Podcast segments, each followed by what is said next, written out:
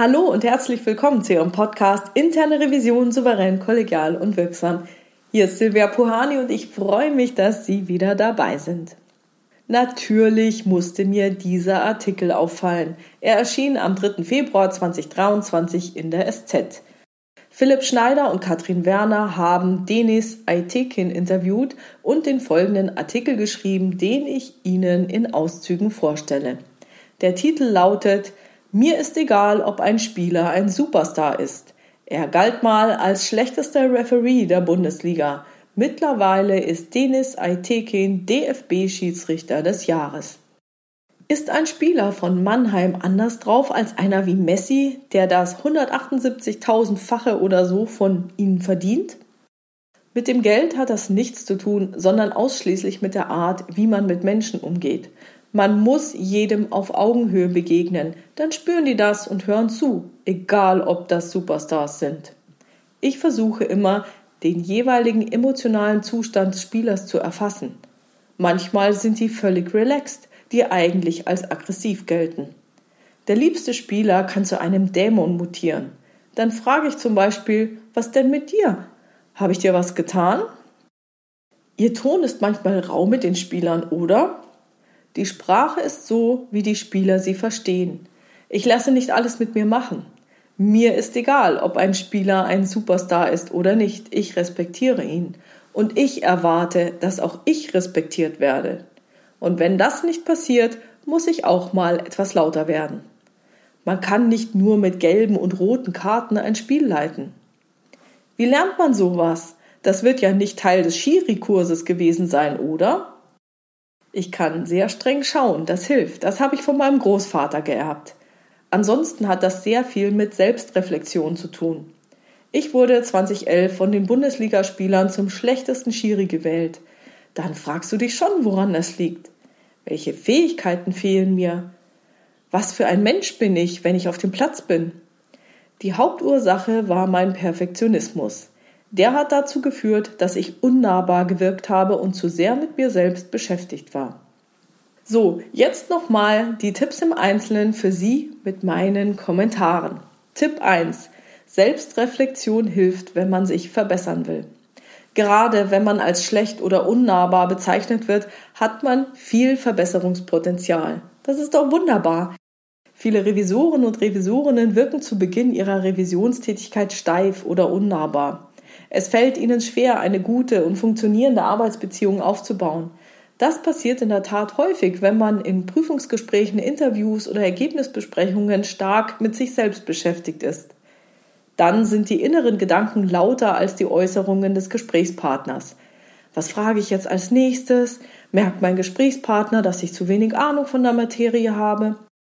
Diese Nadelstiche, mit denen mich der Gesprächspartner provozieren will, die nerven mich. Wie reagiere ich jetzt am besten?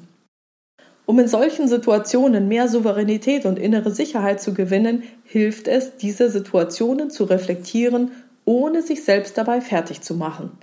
Man kann sich fragen, wenn mir so etwas in Zukunft wieder passieren würde, wie könnte ich reagieren? Was kann ich noch besser machen? Welche Fähigkeiten brauche ich dafür? Was passt zu mir? Womit würde ich mich wohlfühlen? Was könnte ich zumindest mal ausprobieren? Wo reagiert mein Körper mit einem stimmigen Ja? Außerdem kann man sich vornehmen, noch besser beim Gesprächspartner zu bleiben.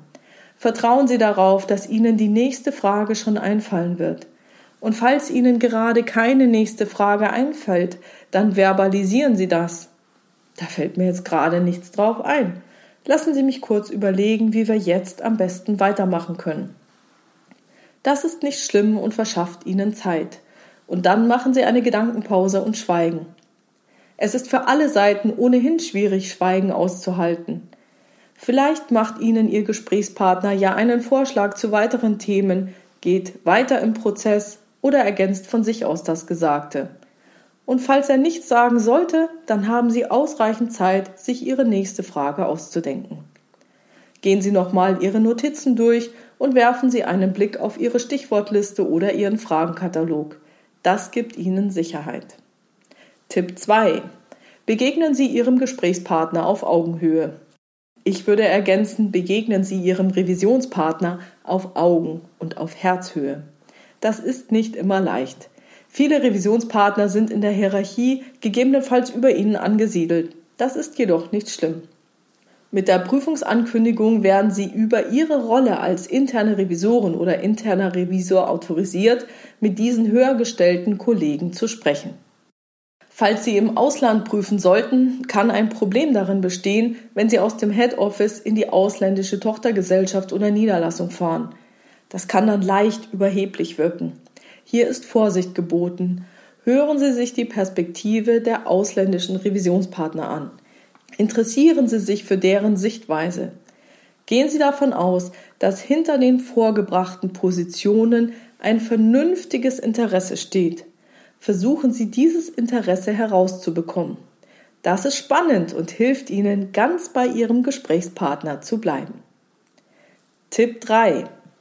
Sprechen Sie die Sprache Ihres Revisionspartners. Das kann natürlich die Landessprache sein. Selbst wenn Sie diese nicht beherrschen, sind einfache Floskeln wie Hallo, Tschüss, Bitte oder Danke hilfreich.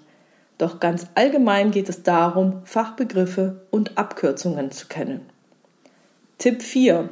Respektieren Sie Ihren Revisionspartner. Der Punkt versteht sich, glaube ich, von selbst. Schwierig kann es allerdings werden, wenn man sich selbst vom Revisionspartner nicht respektiert fühlt. Dann kann man das ansprechen – Herr, Frau Revisionspartnerin, ich behandle Sie mit Respekt. Daher bitte ich Sie, mich ebenfalls mit Respekt zu behandeln. Tipp 5. Man kann nicht nur mit gelben und roten Karten ein Spiel leiten. Man sollte nicht nur Sanktionen aussprechen oder ein Ultimatum setzen. Das kann nicht nur im Fußball schnell eskalieren. Die besten Schiedsrichter sind nicht die, die am schnellsten die Karten ziehen. Das Spiel bzw. in unserem Fall das Gespräch sollte auch ohne Drohungen oder Aussprache von Sanktionen geleitet werden können. Daher ist es wichtig, zunächst eine gute und funktionierende Arbeitsbeziehung aufzubauen. Besteht eine gewisse Basis, ist es viel leichter, eine gemeinsame Ebene zu finden. Irgendeine Gemeinsamkeit hat man meist mit einem anderen Menschen. Hier gilt es, auf die Suche zu gehen und nach Möglichkeit eine Gemeinsamkeit zu finden. Diese Ähnlichkeit signalisiert unserem Gehirn Vertrautheit. Und hat man erst einmal gemeinsam herausfordernde Situationen gemeistert, verbreitert sich dieses Vertrauen. So, und hier nochmal die fünf Tipps zusammengefasst. Erstens, wer sich verbessern will, sollte sich selbst und die eigene Gesprächsführung reflektieren. Zweitens, begegnen Sie Ihrem Gesprächspartner auf Augen- und auf Herzhöhe. Drittens, sprechen Sie die Sprache Ihres Gesprächspartners. Viertens, respektieren Sie Ihren Gesprächspartner. Fünftens, man kann nicht nur mit Sanktionen und Ultimaten ein Gespräch leiten. Und das war's schon wieder für heute. Ich freue mich über Ihre Ideen, Gedanken und Kommentare auf meiner Webpage oder in der LinkedIn-Gruppe Interne Revision souverän, kollegial und wirksam unter dem Post zu diesem Podcast. Vielen lieben Dank. Ja, ansonsten können Sie meinen Newsletter auf www.puhani.com abonnieren oder mir eine Mitteilung senden per Mail an info@puhani.com oder über das Kontaktformular auf meiner Webpage. Wenn Sie eine Antwort von mir haben wollen, ist Ihre E-Mail-Adresse hilfreich. Ansonsten können Sie mir einfach Ihre Kommentare dort hinterlassen. Wenn es Ihnen gefallen hat, teilen Sie diesen Podcast gerne mit Ihren Revisionskollegen und Kolleginnen. Und vielen, vielen lieben Dank für all Ihre schönen persönlichen Nachrichten und Rückmeldungen. Bleiben Sie dran und hören Sie gerne wieder rein in Ihren Podcast Interne Revision souverän, kollegial und wirksam. Mein Name ist Silvia Puhani und ich wünsche Ihnen erfolgreiche Prüfungsprozesse.